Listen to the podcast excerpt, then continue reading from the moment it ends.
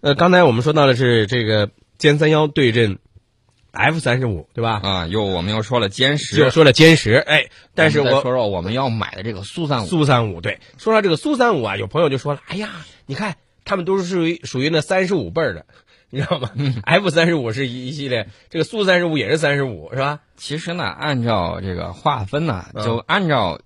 美国人之前的划分，这个苏三五应该能划到三点五代，嗯甚至接近四代这种。嗯，这个他把 F 二十二划成第四代战斗机，嗯那么歼二零呢也是第四代，但是俄国人不乐意，俄国人觉得你划成四代机，我得比你先进一代。嗯他把这个苏二十七这一波三代机都划成四代，嗯然后呢，把这个自己好像就比看着好像比美国领先了一代。嗯嗯现在呢，美国一看，哎呀，俄国人这样画，好像就是我的这个飞机好像跟低了一档一样，嗯不行，嗯我按你的这个标准来。嗯所以说，现在大家都统一嗯这个歼二零、F 二十二、T 五零嗯都是第五代战斗机，嗯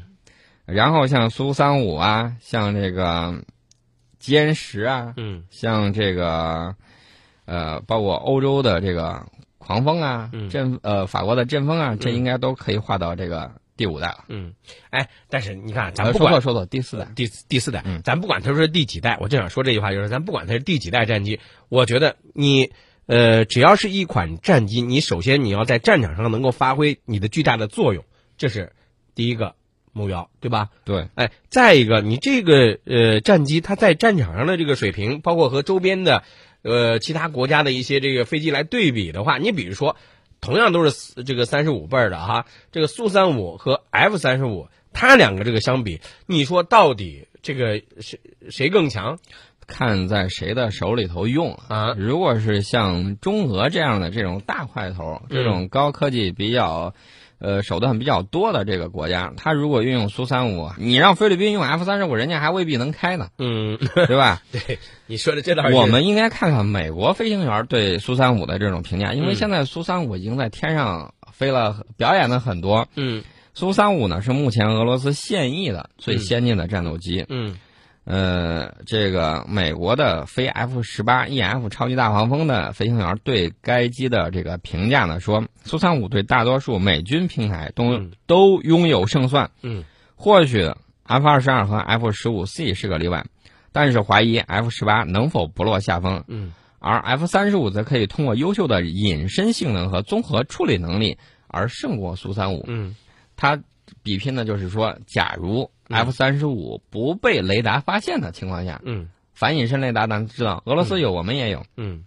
他说的就是这种前提，嗯假设说它隐身不被发现，嗯那么空战的时候可能有那么一拼。嗯所以说呢，这个问题也可以解释一下，为什么我们就很多网友就说了，我们都马上歼二零都该出产了，为什么我们要买俄罗斯的苏三五啊这款战机？可以高空高速飞行，有效载荷非常大，而且配备了先进的航电设备。我们要买的苏三五一定是我们定制的苏三五，而不是一给印度、给其他国家这种阉割版的、猴版的这种。